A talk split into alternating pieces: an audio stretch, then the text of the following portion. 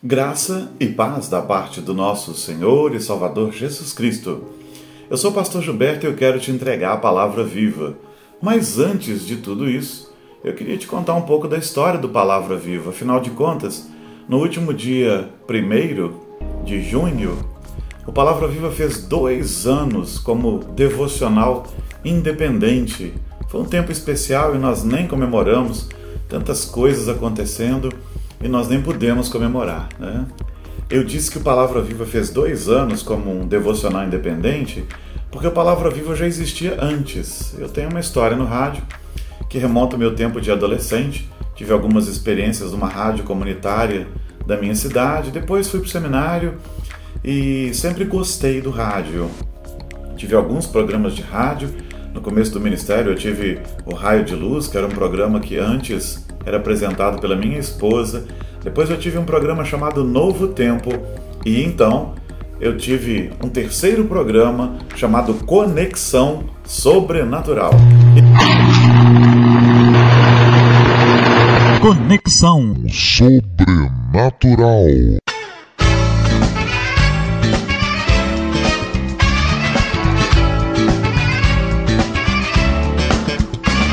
Dentro do Conexão Sobrenatural já existia o quadro Palavra Viva, em que eu compartilhava alguma coisa da Bíblia Sagrada. Então, o Palavra Viva, na verdade, existe desde 2006. Mas, em 2020, ele se tornou um programa independente, um devocional para a internet. E agora a gente está fazendo dois anos. É, o Palavra Viva começou no, no tempo da pandemia, a pandemia chegou em 2020, em março, e o primeiro Palavra Viva independente, devocional para a internet, ele foi ao ar no dia 1 de junho de 2020. Então, no último dia 1, nós comemoramos dois anos de Palavra Viva e é com alegria que a gente faz isso. No começo, eu conseguia gravar palavras vivas diárias, né? o programa era diário depois, a pandemia foi passando, graças a Deus, as coisas na igreja foram voltando à normalidade, os compromissos foram é, aumentando e hoje eu só consigo gravar uma vez por semana, em algumas semanas duas vezes, mas normalmente uma vez por semana. Mas com alegria eu quero louvar a Deus pelos dois anos de palavra viva e eu fico muito feliz com todos aqueles que a gente tem podido edificar. Deus tem dado a graça de edificar. Muito obrigado por pelas suas curtidas, muito obrigado a você que se inscreveu no nosso canal. Estimule outros a se inscreverem. O nosso desejo é que o Palavra Viva ainda dure por muitos e muitos anos. Mas Deus é quem sabe os rumos que ele vai tomar. O episódio de hoje é o episódio 324, só para você ter uma noção. E com alegria eu quero apresentá-lo para você agora, nesse espírito de comemoração comemoração de dois anos de Palavra Viva. Que o Senhor te abençoe e que muitos outros anos ainda venham. E você tem liberdade para me mandar as suas sugestões, quem sabe a gente pode melhorar o Palavra Viva, fazer dele um programa diferente, mais elaborado. É um sonho que a gente tem. Vamos pensando sobre isso e quem sabe logo logo a gente dá uma nova roupagem à Palavra Viva. Quem sabe com o tempo a gente consegue mais tecnologia, né? Ainda hoje o Palavra Viva ele é feito no celular. Estou agora falando com você, gravando com a câmera do celular. Depois eu vou editar num programa gratuito, num programa de edição de vídeos que a gente usa no Linux. Aliás, eu gosto muito do Linux, né? Ele entrega uma qualidade muito boa esse editor, mas quanto mais pudermos aprimorar, melhor. Quem sabe? No terceiro ano do Palavra Viva ele ainda está com uma edição mais sofisticada, com um cenário diferente. Não sei. Ore por isso, vamos orar por isso e que o Senhor nos abençoe. Vamos ao Palavra Viva em clima de festa por dois anos desse devocional, desse web devocional. Vamos lá?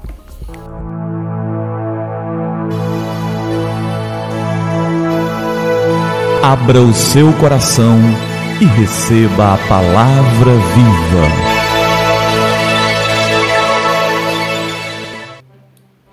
Eu quero te entregar a palavra viva e o nosso tema de hoje é o bom samaritano.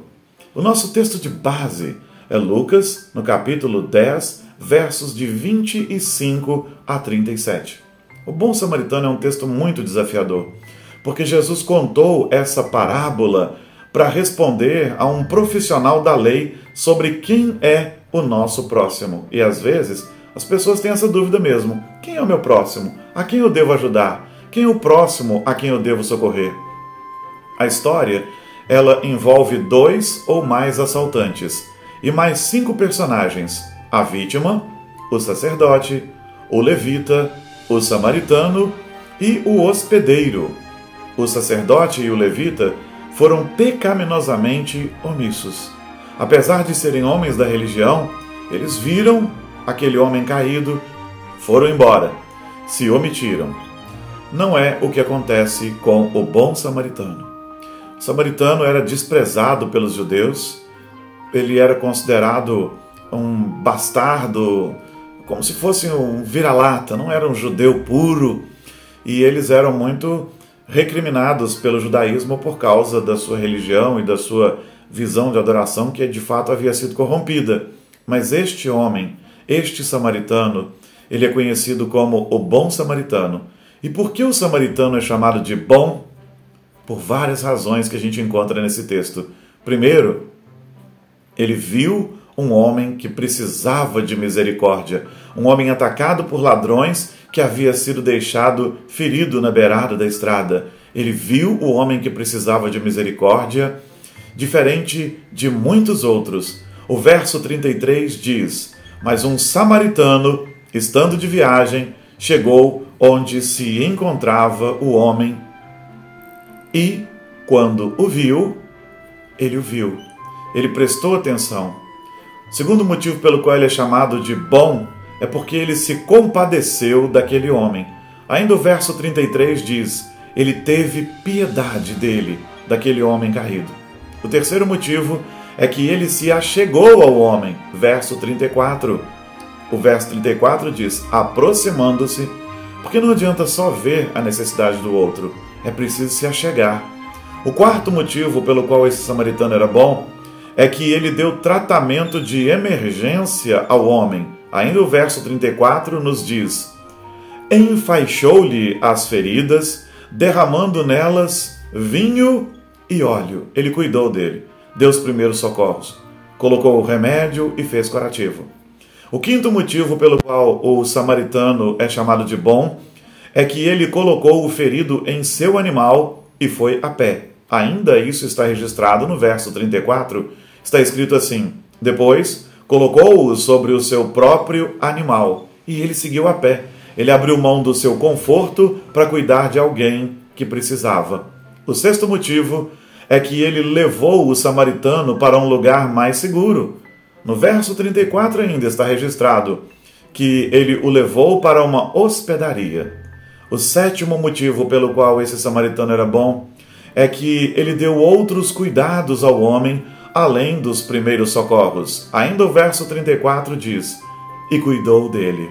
O samaritano cuidou do homem ferido.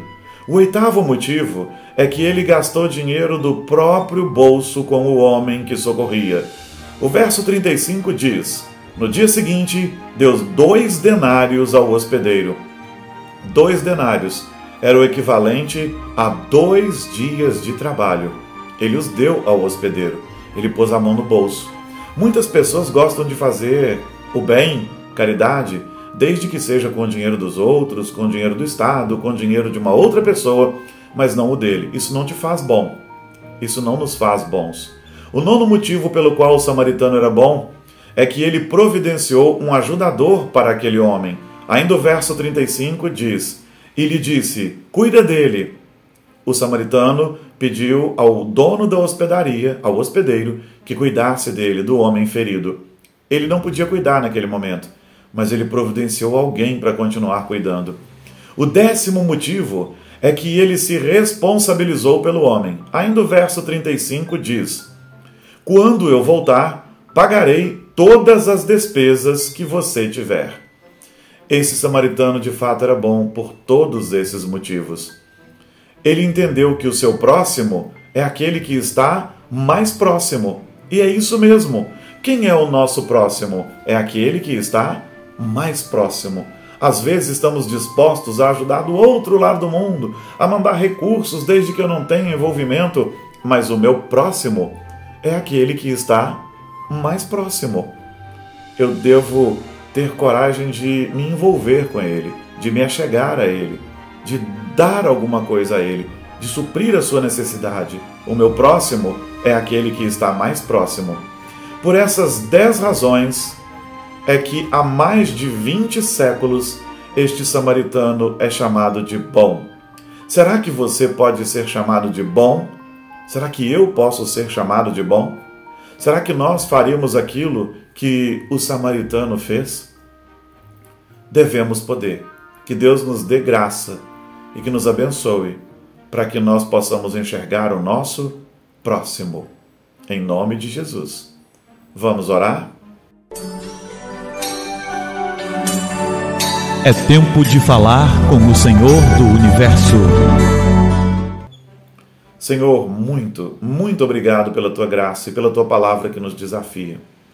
Deus querido, quando pensarmos no próximo, que possamos olhar para ele com misericórdia, ver se há uma necessidade, se houver, que possamos supri-la, que não tenhamos medo de nos envolver com o nosso próximo, que não tenhamos medo de ser bons, ainda que este mundo seja louco e celebre os maus.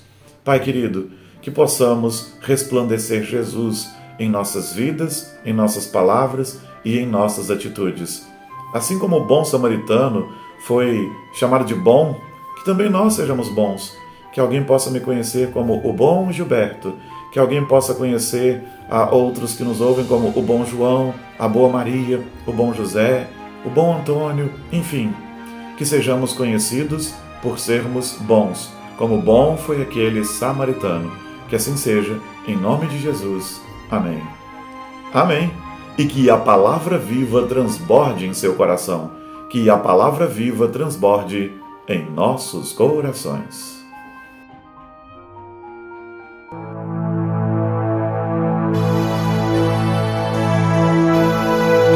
Abra o seu coração e receba a palavra viva.